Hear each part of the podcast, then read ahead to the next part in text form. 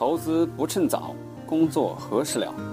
大家好，欢迎来到格局商学院学习。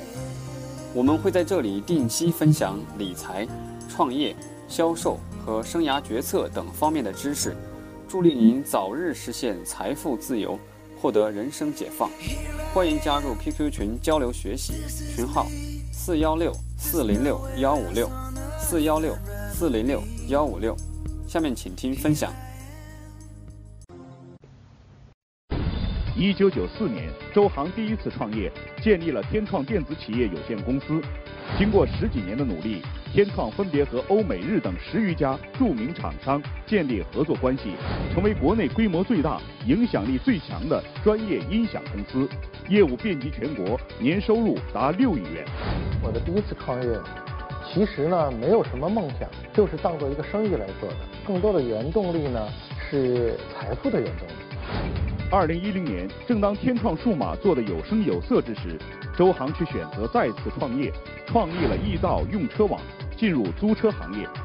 为什么选择一个与音响行业相差如此之大的行业呢？我呢老想去做能够推动社会变化或者发展的一个小小的动力。面对激烈的市场竞争和行业的大佬们，易道用车的突破点和生存之路又在哪里？过去传统的租车很麻烦，就一租至少要租一天，对吧？我们想一想，我们什么时候要开一个车去开一天呢？难道我们去开一个城市拉力赛吗？那我们就提出了全新的一个行业标准，就是一小时的预定响应，是按时来计费。本期节目，易道用车网创始人兼总裁周航与您分享创业公司如何才能更快、更好的融资。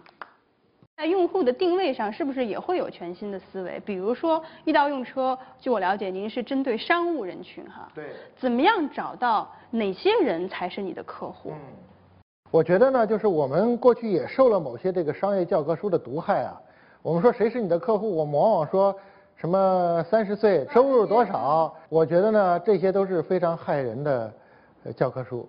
它的这些属性或者说这些元素，其实本质上说。跟他的需求毫无关系。比如说，我挣多少钱，跟我花多少钱去租车，应该是有相关性的吧？没有正向的关系。我举个例子啊，就是在奢侈品行业最多的。如果你问这个 LV，它的定位，说我的定位都是可能三十五岁甚至四十岁的以上的这个年收入十万美金以上的女性，她们往往已经拥有了五个包，包括日本也一样。在日本的 LV 差不多是街包，对吧？是个女的都会有。在中国呢也是接包，只不过很多包是秀水出来的接包，对吧？但是你会发现呢，为什么它定位的人群跟它实际购买的人群有这么大的区别？到底是经济发展的阶段的不同造成的过渡的现象呢，还是有别的原因？我相信一定有别的原因。别的原因就是它的 LV 的本质是什么？是给你了一个身份宣示的工具，说你拎着这个包就告诉别人我是这类人。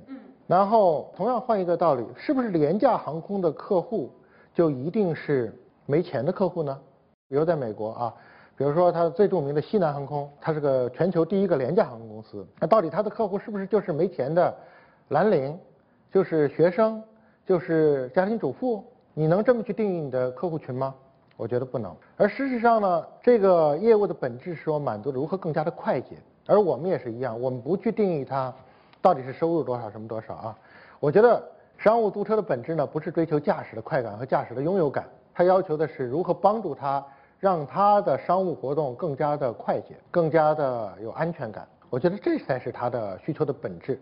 尤其是我们中国这个地名这么不规范，比如咱换位思考吧，到了一个陌生的城市，我就算给您配一 GPS，是不是您自己敢开车？找不到机场，对吧？也可能都你都不敢开。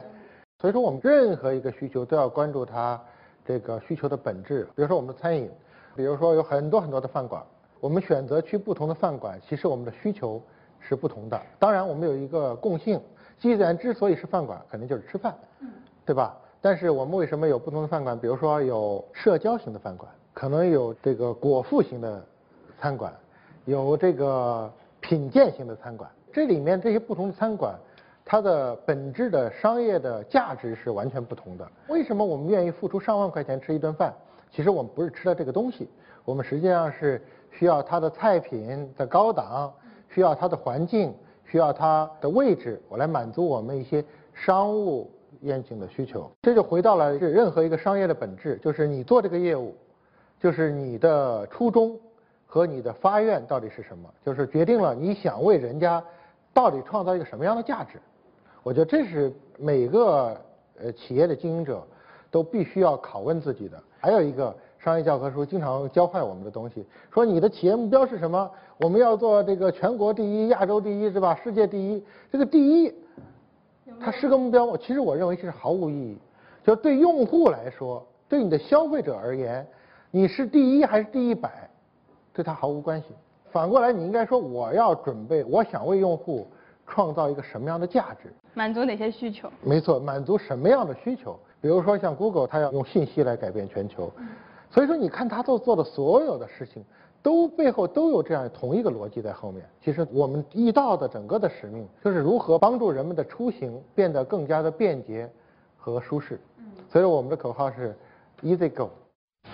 无论是传统企业还是互联网化的公司，呃，最终的一个管理的目标是不是都是通过一套完整的制度来规范制度下的每一个个人？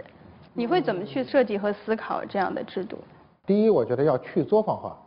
就我们中国呢，就是很多很多貌似很大的企业，其实在管理上呢就是很作坊。作坊呢就是不标准、不规范、呃不可复制，人为的因素太多。嗯，给我们举个例子吧，比如说怎么样就算是作坊式？比如说，我记得我很多年前收购过一个国有企业的时候，我当时跟那个一个国有企业的一个副总呢产生过一些冲突。当时呢，他给我看了一份他写的制度，然后我看了这个制度呢，我就觉得这是一个不可理喻的制度。比如说，一千块钱是哪个经理批，对吧？五千块钱是哪个总监批，对吧？一万块钱是个副总批，对吧？多少钱是？这看上去好像也有合理性啊。大家都觉得这个没问题啊，这很合理啊。但是麻烦再来了，就是说它本质上还是个人质，就是我把这一万块钱的审批权给了你了，但是你审批的依据是什么？那我的想法是说，你与其规定谁来批多少钱，把这个权利分割了，不如规定出什么样的东西就可以，这样来说我们就不用批了，对吧？那人人都可以按照这个明确的规定就去做就好了。所以它还是人治，而不是制度化的。对对对，这就是作坊。呃，对，这是非常作坊。官僚产生的本质就在这里。随着企业越大，审批的流程越来越长，可能甚至到二十多级，对吧？那我觉得这种规定毫无意义。它也可以腐败呀，它也可以随意化呀。那咱们今天晚上一会儿采访完咱，我就请你吃饭，咱俩可以吃个一万块钱饭，开个一万块钱发票，是不是回去也可以报销了呢？所以就是中国的企业管理，你觉得首先要去作坊化？嗯，首先要去作坊化。第二呢，就是去减少一些形式。我们从小学会的就是拉喊口号、拉横幅、搞运动，对吧？比如说安全生产活动月这样。对对对对对，什么奋战一百天，对吧？尽量少搞这事儿。我觉得我们其实呢，就这三点呢，也是其实非常 out 的做法。最好是呢，企业的管理能够常态化。就什么事儿呢？就是通过制度的完善，通过体系的建设，会看到可能一块砖两块砖。表面跟今天看到一块砖还是没成样，明天看到一块砖没成样，但是可能你过了半年，过了一年，你会发现你的企业已经有了一个很好的框架了，有了很好的一个系统了。我们也看到一些数据说，呃，现在易到用车也非常强调这个流程的管理，比如说，呃，当客户的电话呃打过来的时候，必须在三分半之内哈，你要接到这个电话啊，如何去保证你的服务质量？这背后可能就是一个标准化和流程化的问题。我觉得这一方面呢，我们还是非常要强调技术和系统。我们有几个思想吧，就是能够不让人干的就不要让人干，就是能够说白了就是能够让系统和数据干的活呢，就不要让人来干。我们说服务服务，说品质品质，其实不是说这个服务就是这个要足够的热心、足够的耐心、足够的细心。我觉得不是这一点，人是最靠不住的，因为人有七情六欲。今天可能我家里有点什么事儿，我就会高兴或者不高兴。今天精神状态小，我好，我就会耐心点、细心点。明天我精神状态不好，可能就是就另外一回事了。所以说呢，相比人而言，我觉得能够让系统来干的，就让系统来干。除了它停电或者说它这个宕机之外，我觉得呃可能系统会更靠得住一些。啊，当然第二也是从成本的角度考虑，因为人是越来越贵的，对吧？然后呢，机器和设备是越来越便宜的，尤其是它在有了规模以后。所以说，我们非常强调这个系统的设计，呃，包括您说的，我们到底什么时候给用户触发这个短信，然后这个短信这个模板到底是应该是一百个字儿，还是九十八个字儿，还是五十个字儿，这我们都要很详细的去设计过。然后我觉得这点很重要，就是尽量的把你的竞争力呢，是从人上转移到这个系统的能力上来。看看大家有没有什么问题想提问给周总。易道就是在这一年里发展的非常快，为什么就是易道能发展的这么快？就是我一点也不觉得易道发展的快。他觉得发展的很快，可你呢又觉得不是很快哈？这背后是不是有一个关于企业发展的速度和规模怎么样平衡的问题？第一，我觉得现在易道的发展并不算快，可能在外界看和在里面看是不一样的。就跟那个家庭也一样，别人外边看你这个圆满幸福的家庭，对吧？呃，回头那个内部就出家暴了，对吧？对，所以说我觉得呢，一个企业与其说这个快。还不如说这个每一步都迈对了，反而更好。不认为这个快很重要，或者说快这个是个价值。呃，你快不快跟客户也没什么关系，对吧？客户要求的是每一次都是有一个很好的服务。所以把每个业务做扎实了，其实比速度更重要。嗯。既然你们已经谈到了要在一起，他成为你的股东，成为你的董事。我觉得这完全不是博弈。如果你是博弈的话呢，你想想，你跟他之间的关系就是一个斗争和防备的关系。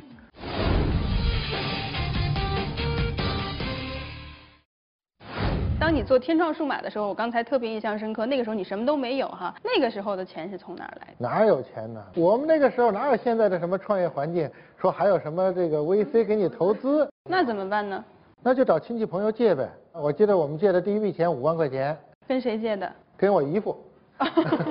就跟他忽悠他呗，就说这个事儿肯定行。我觉得非常感激他，而且我记得特别清楚，那五万块钱当时连百元的大钞都没有，然后是五块钱一捆的呢，拎了一水桶。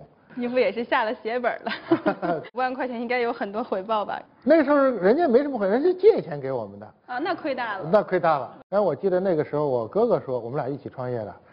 就说这个我们都还不上了，就是高那个利息很高啊，就跟现在似的，这个民间集资似的，都是高利贷。那也敢借？那你是没处有钱的。没办法，只能借这个。对，那借给你钱，你也非常感激人家，别人能相信你，能够借钱给你，已经非常感激了。那我们的好的一点，从来没想过逃债，但是不能如期还了，就得跟人说我们这个情况确实就不行了。当然，我们很幸运的是，在这些非常艰难的时刻，也都有这个朋友，甚至是客户，基于信赖这种相助。就帮助我们一步一步的走出了这些困境。其实，当我们谈到融资的时候，很多人会觉得这是一个和投资人互相博弈的过程。那你觉得是利益的博弈吗？我觉得完全不是。当然，任何的商业关系都有利益，对吧？别人投资给你是期待一个很好的未来的回报，我觉得这是无可厚非的，而且这是理所应当的。既然你们已经谈到了要在一起，他成为你的股东，成为你的董事，我觉得这完全不是博弈。